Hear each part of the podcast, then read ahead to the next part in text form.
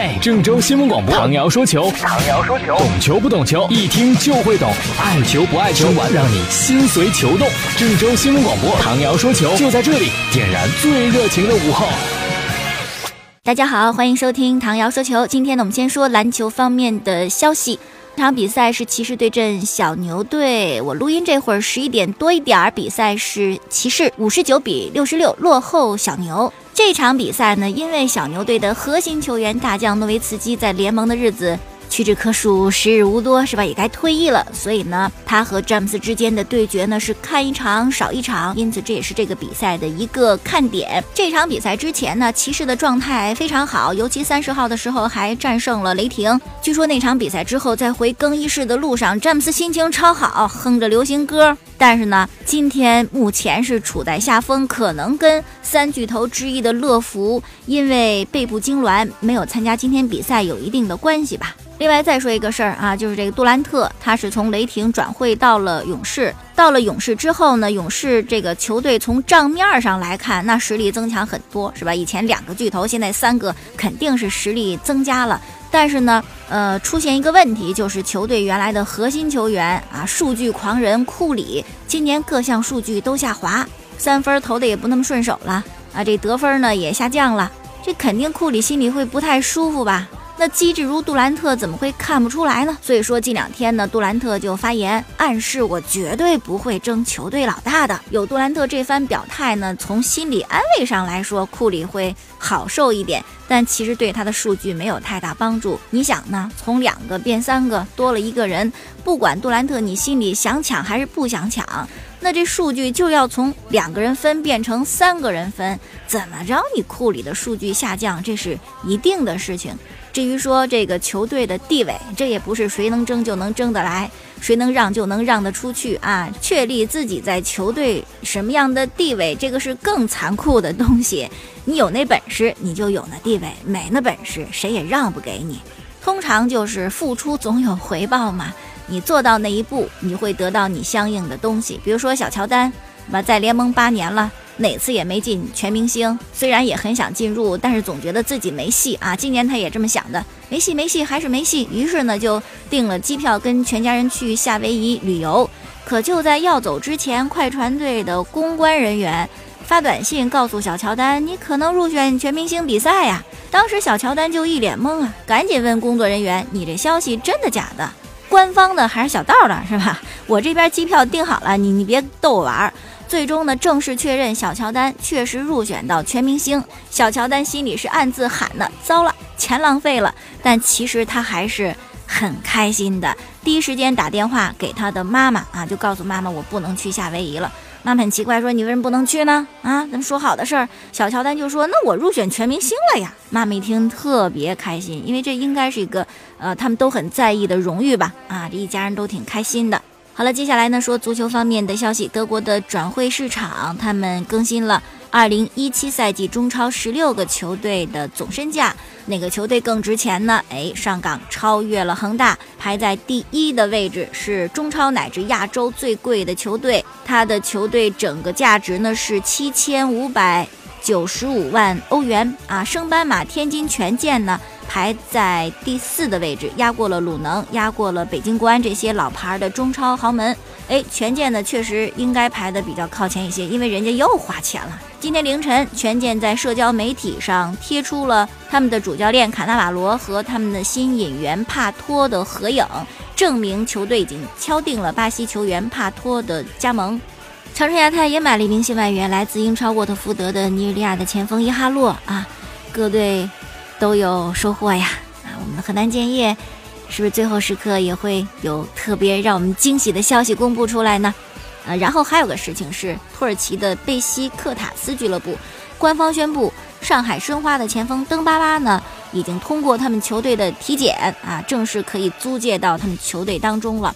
登巴巴呢，其实我觉得，哎呀，世态炎凉是吧？当时在申花也是一顶一的球星，但现在申花。买的有更出色的，买的特维斯啊，这登巴巴就就显得不是唯一的，不是那么重要的，加上受了那么重的伤，那么你这回来之后状态怎么样呢？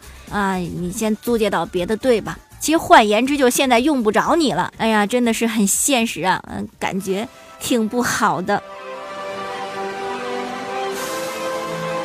再说西甲的消息，初二的晚上凌晨进行的有西甲的比赛。我们昨天说了啊，巴塞罗那呢是和皇家贝蒂斯一比一战平，但是有一个惊天误判，那球都过球门线快一米了，愣是不算啊。随后呢是塞维利亚对阵西班牙人的比赛，塞维利亚呢也跟巴萨一样啊，还是有希望。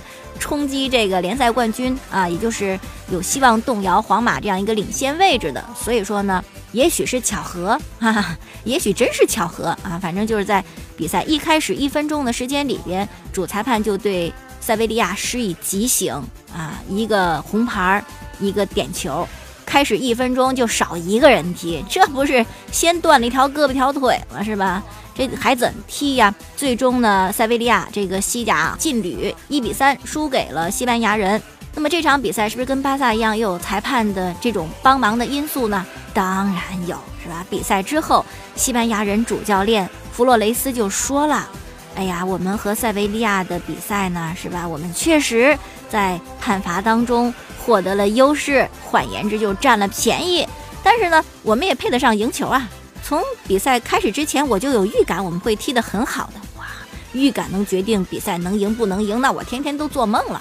嗯，我们说的就是说，这个比赛当中确实都出现了裁判的问题，出现的误判呢，都是阻碍了追赶皇家马德里的两支球队追赶的脚步，影响了他们的积分。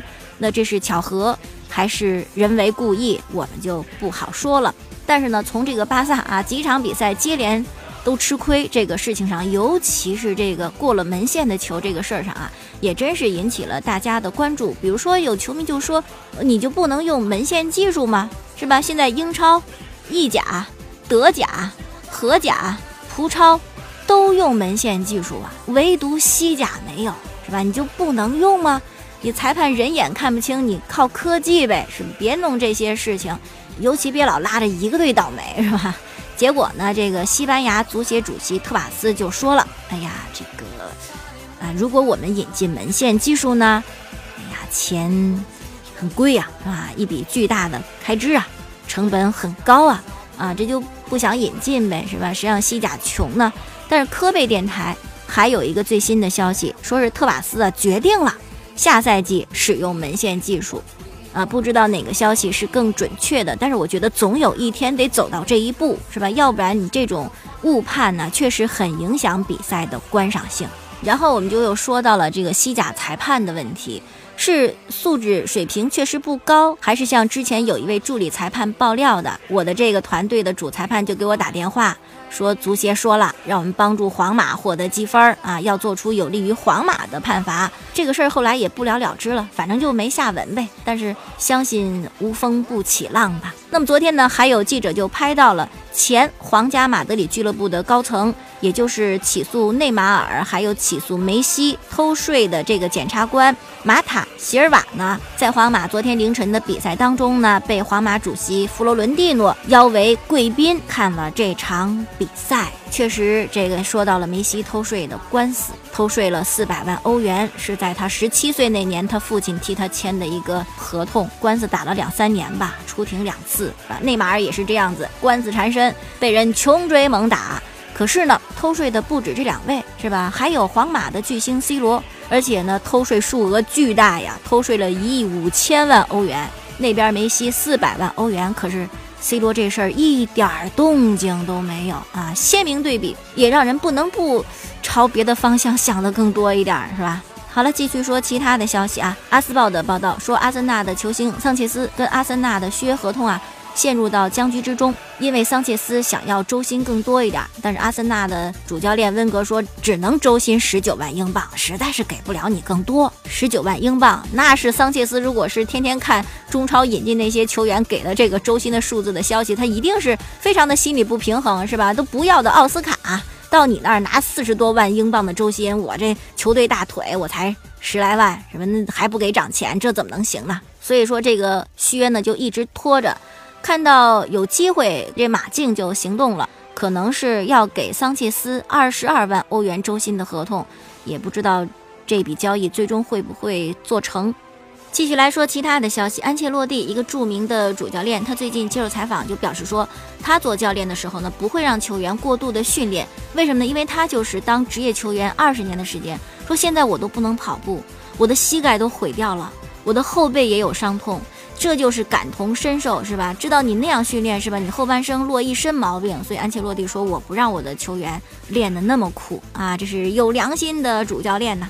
说到健康，真的是很重要。今天看一个照片儿，刚刚过了五十一岁生日的罗马里奥，巴西的一名著名足球运动员，绰号“独狼”，结果患了糖尿病，做了手术，暴瘦十五公斤呐！看那照片，真的特别憔悴啊，都认不出来了。健康真的是很重要的。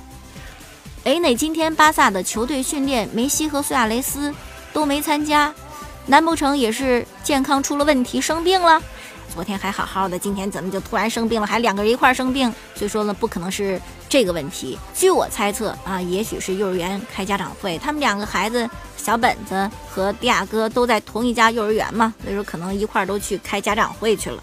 那上个周末踢联赛呀，正好是咱们中国过春节，是吧？西甲一些球队呢也有表示，你像西班牙人在他们的主场呢就搞了一个嘉年华活动，先是有一个。高大的雄鸡的模型庆祝我们的农历鸡年，同时呢，华人球迷还现场教他们包饺子、做馄饨、包小笼包，还能免费品尝。哎呀，想想都好吃啊！